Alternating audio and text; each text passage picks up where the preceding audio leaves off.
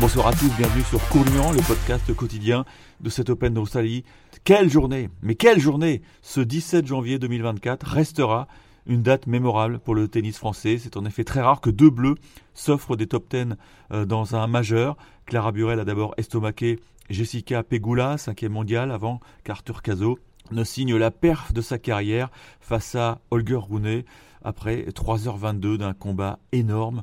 Ajoutez-y le succès d'Océane Dodin, qualifié pour la première fois de sa carrière pour un 16e de finale en Chelem, et la coupe est pleine. On en a pris plein les oreilles.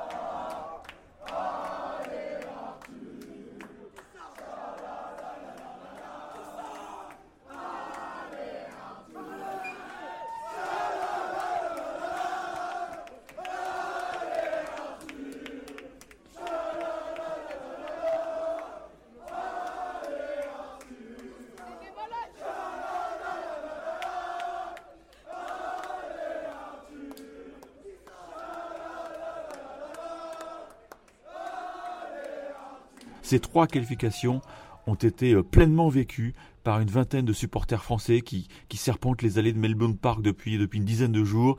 Ils donnent de la voix et on peut dire que Clara, Océane et Arthur leur doivent beaucoup. Alors je voulais m'intéresser justement à, à ces jeunes euh, euh, fous qui ont eu droit d'ailleurs à une coupe de champagne offerte par Gilles Moreton, le président de la Fédération française de tennis, après l'exploit d'Arthur Cazot. Il se trouve que, je sais pas, j'avais peut-être senti le coup. Dans l'après-midi, j'en avais retrouvé quatre et je voulais qu'on parte à leur découverte parce que évidemment ce sont des passionnés de tennis mais ce sont aussi des, des, jeunes gens qui ont fait des, des, choix de vie, vous allez comprendre et peut-être que ce podcast va faire des émules. Eh bien, écoutez, je suis avec ces fameux fadas dont je vous ai parlé il y a, il y a quelques minutes en, introduction, on a encore les chants en tête, alors j'en ai récupéré quatre avec moi, donc on va commencer par vous les présenter avec donc euh, un petit CV chacun.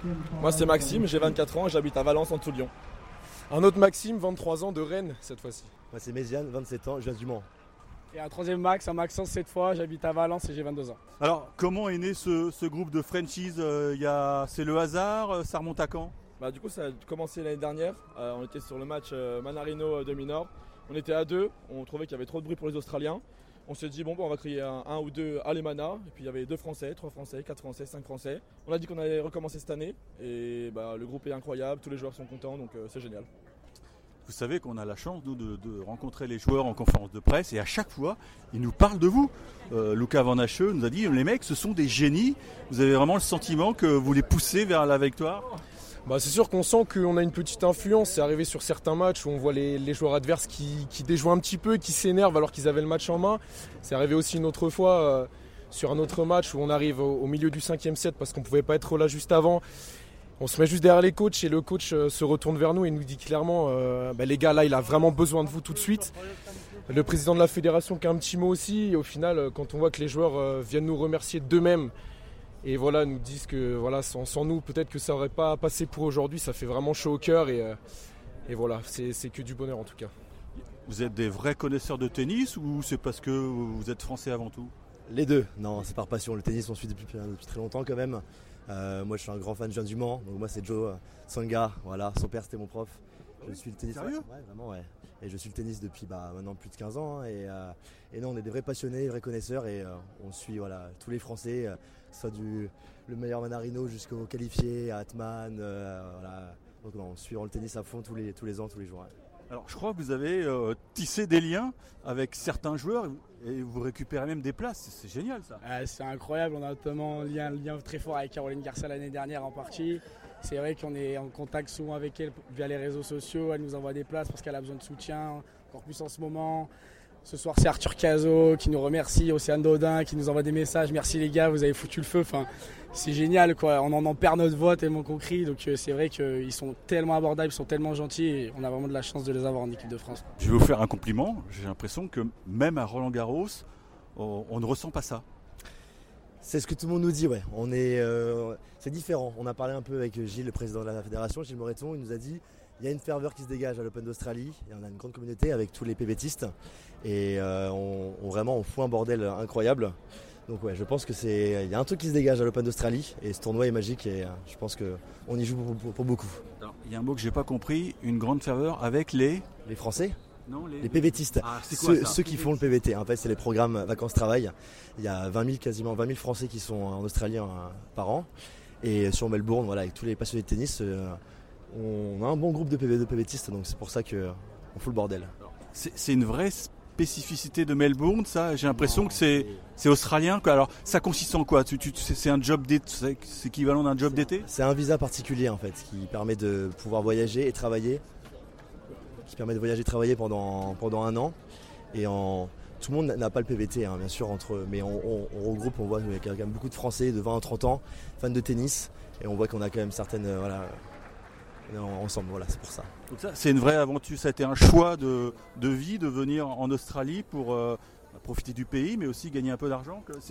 quelle est ton activité par exemple à Melbourne? Bah, Pour tout vous dire, moi après mes études, donc j'ai eu une licence et je savais pas trop quoi faire de mon avenir, travailler, continuer les études et j'avais quelques lacunes en anglais, donc je me suis dit allez Max, faut que tu apprennes l'anglais. Et c'est vrai que c'est un choix, un choix de vie, tout simplement. Je me suis allez, je vais partir à l'autre bout du monde, sortir de ma zone de confort, plus chez papa maman, euh, aller apprendre une langue, découvrir une culture, découvrir un pays. Bah, où le climat est, incroyable, où il y a une vraie culture du sport aussi, comme il l'a dit. C'est vrai qu'à Melbourne, il y a le tennis, il y a le rugby à 13 qui est moins populaire en France, il y a le footy qui est ici, qui est incroyablement populaire, et le Melbourne Cricket Ground qui est à côté, il réunit 100 000 personnes à chaque match, c'est incroyable. Et ouais, le PVT, ça nous permet de travailler, de prendre des vacances quand on veut. On est en casual, donc on peut partir de notre travail quand on veut. Comme on peut nous virer quand on veut aussi, mais voilà, c'est ça qui fait le charme c'est vrai que le, cadre de vie est incroyable et c'est vrai que les salaires aussi sont conséquents ici, donc c'est cool. C'est vrai, non, parce que ce podcast va être écouté en France. Ça peut être un, petit message pour, pour plein de, jeunes. Mais qu'est-ce que c'est comme, comme sorte de job? Comme sorte de job, on peut tout faire. Ça va de traire des vaches dans une prairie, ça va servir des gens dans un bar sur un rooftop à Melbourne, ça va travailler sur des bateaux à Sydney ça va sur euh, donner des cours de surf, promener des chiens, faire du dog sitting, c'est vraiment hyper varié, c'est ça qui est génial.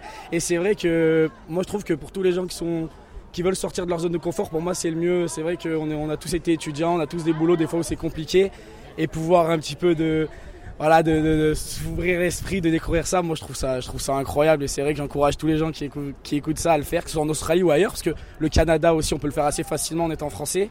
C'est vrai qu'on a la chance et je trouve ça super. Toi, tu viens de France, spécialement pour tournoi. Ça te fait rêver ce, discours ou, pas du tout Non, toi, tu es venu juste pour les, pour le tennis, quoi, pour l'Open C'est ça, moi je suis venu juste pour le tennis. Euh, je fais ça depuis un an, je fais tous les tournois un peu du monde.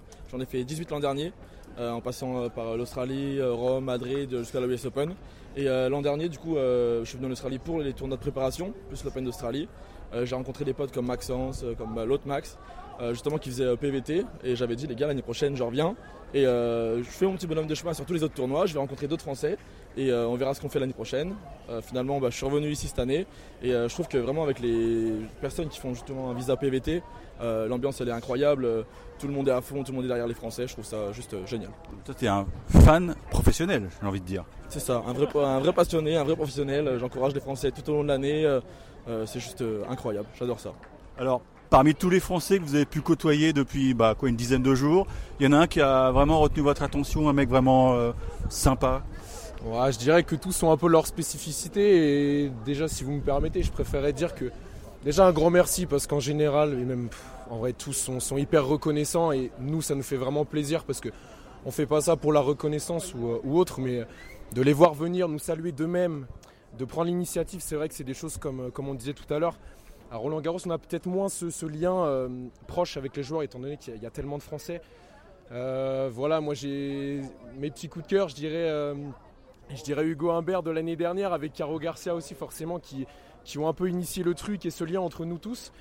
Et, cette année, cette année, il y, en a beaucoup.